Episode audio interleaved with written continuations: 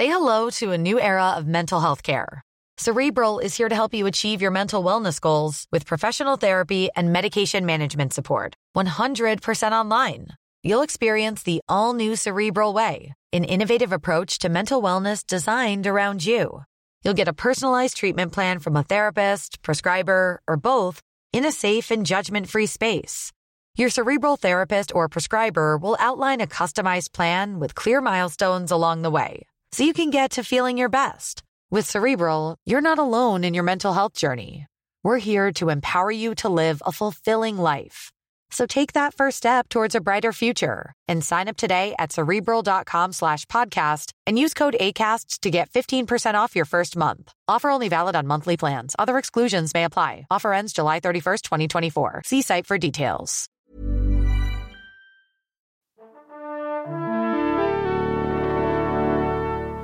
Bonjour. C'est moi Orson Welles. J'aime pas trop les voleurs et les fils de pute.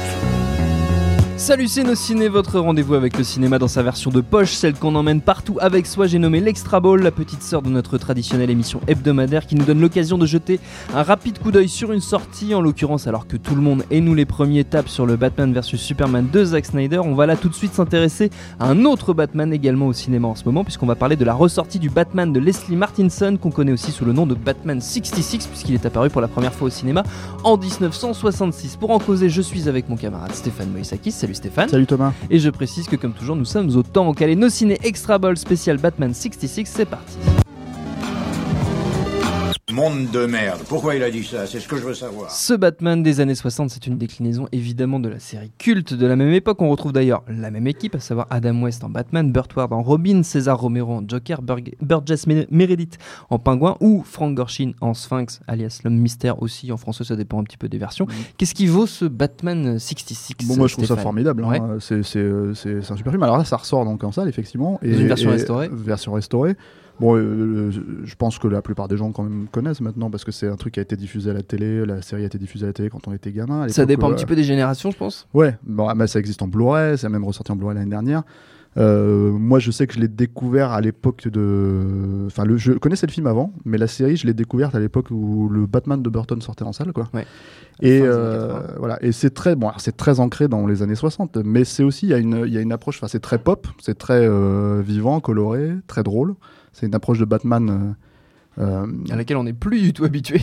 bah, humoristique, mais, mais en fait, euh, le, le, le truc, c'est que, comment il s'appelle euh, Joel Schumacher, à l'époque où il a commis ses méfaits avec Batman Forever et, Batman et Robin, disait qu'il s'inspirait de cette, de cette série, ce qui est on ne peut plus faux. Même s'il y avait un aspect camp Oui. assez prononcé aussi, c'était assez désacralisateur. Là, le truc, c'est que l'idée, ce qui est très intéressant dans, dans ces Batman-là, c'est l'idée de traiter Batman sous l'angle du détective, euh, euh, vraiment, et du coup de jouer avec toutes ces conventions-là. C'est un- euh, une série qui a, qui a beaucoup euh, été influencée par l'écriture de. Enfin, c'est lui qui a écrit la série, en l'occurrence, c'est le film. Lorenzo Semple Jr., Hmm. qui a écrit notamment ensuite Les Trois Jours du Condor, Parallax View à cause d'un assassinat de. Je crois de Pakula, si je dis pas de bêtises. Je crois que c'est ça. Voilà. Et, euh, et donc en fait, il connaît en fait les mécaniques d'écriture de euh, des films de détectives, Du des films du polar, voilà.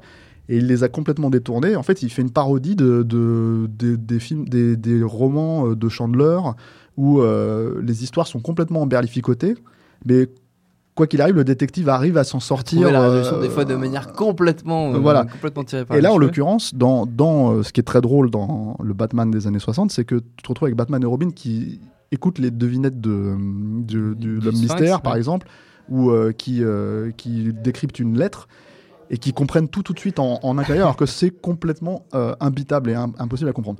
Donc ça, c'est un, des- un des éléments qui est très fun, en fait, dans, euh, dans, euh, dans le film en soi. Euh, un autre élément très fun, c'est le côté pop, euh, pop culture euh, assumé, ancré dans son époque, années 60. Donc, avec le recul, c'est peut-être que dans les années 60 c'était un peu lambda, mais avec le recul, c'était c'est super fun. En fait, c'est ouais, ouais. très rafraîchissant de voir ça. Et il y a malgré tout, même si si le film prend conscience en fait du, du ridicule, on va dire entre guillemets, de, que Batman peut donner, même si nous on est habitué aujourd'hui au costume, ça. C'est que à l'époque ils n'avaient pas les moyens de faire un beau costume, ils n'avaient pas les moyens de, de voilà de Donc ils sont en pyjama. voilà. Euh, bah, il joue avec cette notion-là Oui. et en même temps il la pousse au bout sans forcément. C'est pas de ça dont il se fout vraiment de la gueule en fait. C'est c'est plus un état d'esprit général. Euh, le surjeu de- d'Adam West. euh, le côté, le voilà, le côté très boy scout de, de Burt Ward, euh, le, le malin plaisir que les acteurs pe- peuvent avoir, euh, les méchants, euh, César Romero dans le rôle du Joker, Burgess Meredith dans le rôle du pingouin, à surcabotiner. Ils sont à bloc. Voilà. Et c'est ça, que c'est des, très grands comédiens. euh, Oui, à la base, euh, qui ouais. viennent du cinéma des années 30-40. euh, Enfin, César Romero, en tout cas, il a, il a une carrière assez voilà. incroyable. Burgess Meredith aussi. Il a fait Rocky après. Ouais. Voilà.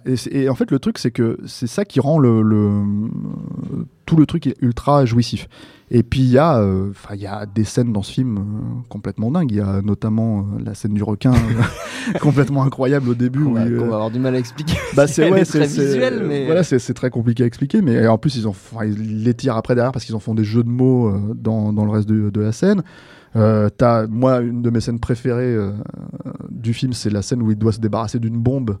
Et à chaque, en, en fait, il est sur un port et il a une bombe gigantesque sur la tête et personne n'en a rien à foutre de voir Batman en fait courir sur le sur le pont euh, pour essayer de se débarrasser d'une bombe et il tombe devant une, une famille qui euh, qui euh, qui, qui pousse leur bébé en poussette et donc il peut pas lancer la bombe par là. Il tombe sur un sur Il un sait plus quoi en faire. voilà, il- en fait, à chaque fois, il tombe sur quelque chose de, de plus en plus absurde, comme par exemple un, un- comment dire, un- des, euh, des, euh, comment dire, des, des chants, des chanteurs en fait sur oui, qui- de, de, une, de espèce, rue, une euh, espèce de fanfare. d'une ouais. fanfare, Ouais. voilà. Et en fait, du coup, il sait, il sait pas quoi faire avec et il, il finit par jeter la bombe. Et, et- et là, il y a cette grande punchline à, à la fin. C'est il y a certains jours, on ne peut pas se débarrasser d'une bombe. Voilà. Et, euh, et voilà, donc c'est, euh, il y a ça et en même temps, ça, ça- voilà, ça joue quand même avec les codes de Batman, c'est-à-dire qu'il y a la romance avec Catwoman, il y a euh, le, le- le- le- les, méchants qui se tirent à la bourre pour savoir quel lequel va réussir à, tuer Batman, etc..